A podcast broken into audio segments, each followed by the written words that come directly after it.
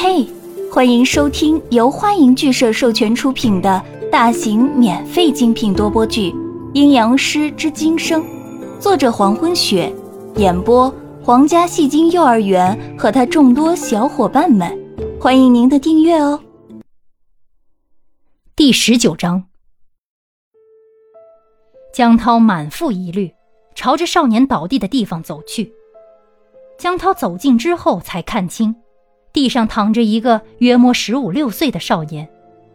少年双眼紧闭，脸色苍白，嘴唇上泛着淡淡的紫色。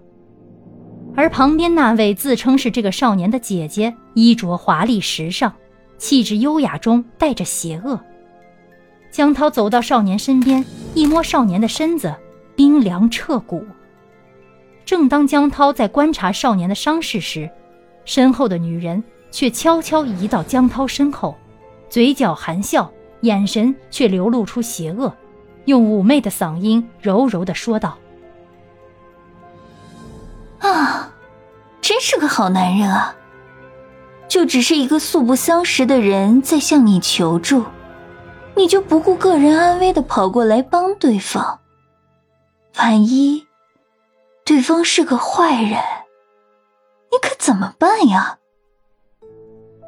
女人在说这些话时，前半句盈盈含笑，可是说到后半句话时，声音一变，带着一丝丝阴狠。等这些话说完以后，又恢复了刚才那种妩媚动人的微笑。江涛正在奇怪这个男孩到底伤到了哪里，正想询问一下情况，结果身后的女人却说出这么多奇怪的话，再加上声音里一会儿腻人，一会儿又寒冷。使江涛完全从最初想帮忙的心变成了一阵嫌恶感，他转身就对这女人说：“有这种说风凉话的时间，还不赶紧打电话联系你们的家人？”女人在看到江涛生气的表情后，笑意更加深了。我有说过我是他姐姐吗？与其这么关心我，不如关心一下你自己，因为。女人的话语一顿，然后深深的看了看躺在地上的少年，慢悠悠的说：“他是吸血鬼。”江涛一听，不由得从少年身边退开了几步，沉声问道：“你怎么知道的？”女人又是发出呵呵的笑声，没有回答江涛的问题。呵呵，如果他醒了，就会吸光你的血。可是，如果他死在你身边的话，你们所有人都会为他陪葬。江涛听着眼前这女人的风言风语，脸上虽然没有什么情绪变化，可是心里却已经激起了千层浪。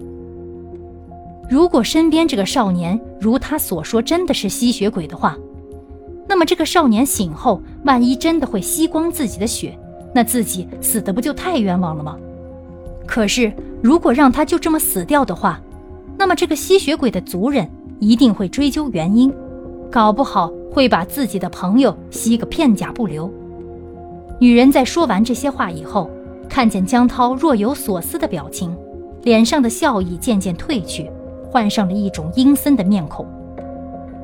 哼，我就不陪你们玩了，再见。话音一落，女人就掉头离去。而身后的江涛没有追上去，只是留在原地目送女人离去的身影。江涛的留下就意味着他想要救活眼前这个吸血鬼，可是吸血鬼要怎么救？让他咬自己一口吗？可是要真的给他鲜血，万一嗜血成狂，见人就咬，那该怎么办？要问子阳吗？可是自己没有书屋的电话。江涛突然有一种强大的无助感。难道自己真的只是一个书呆子，除了只知道埋头苦学，对别的事情根本就一无所知？要是现在宋子阳在身边，该有多好！与此同时，新北开发区外，宋子阳已经赶到一期工程开发区，疾步向二期工程走去。而恰巧迎面走来一个身穿潮流服饰的成熟女人，正笑意盈盈的。冲宋子阳所在的地方走过来。宋子阳在看到这个女人后，脚步一停，眼睛眨也不眨地看向这个女人。对方是一个懂得术数的施术者，虽然表面上看不出来什么，但是常年累月的学习术数，使用一些邪恶的魔物来召唤号令，使他身上沾染了魔物特有的邪性。平常人觉察不到，可是却不能瞒过宋子阳的眼睛。女人的脚步没有改变。直直地冲着宋子阳所在的方向款款走来，然后与宋子阳擦肩而过。当女人与宋子阳碰面那一刻，一阵笑声轻飘飘地传到宋子阳的耳朵内。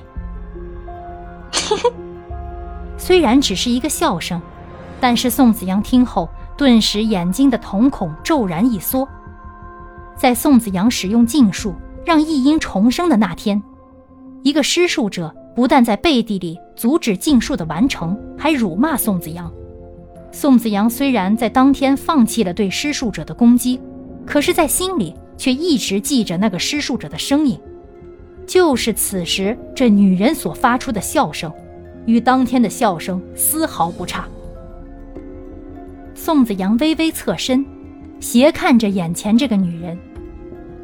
而背对着宋子阳的女人似乎注意到宋子阳的目光，停下脚步，转身看向宋子阳。两个人一时间，一个斜看着对方，一个满脸邪恶的笑容。注视了一会儿，那个女人率先开口道：“宋子阳，你不想知道你的朋友在里面的情况吗？也许……”他已经没命了。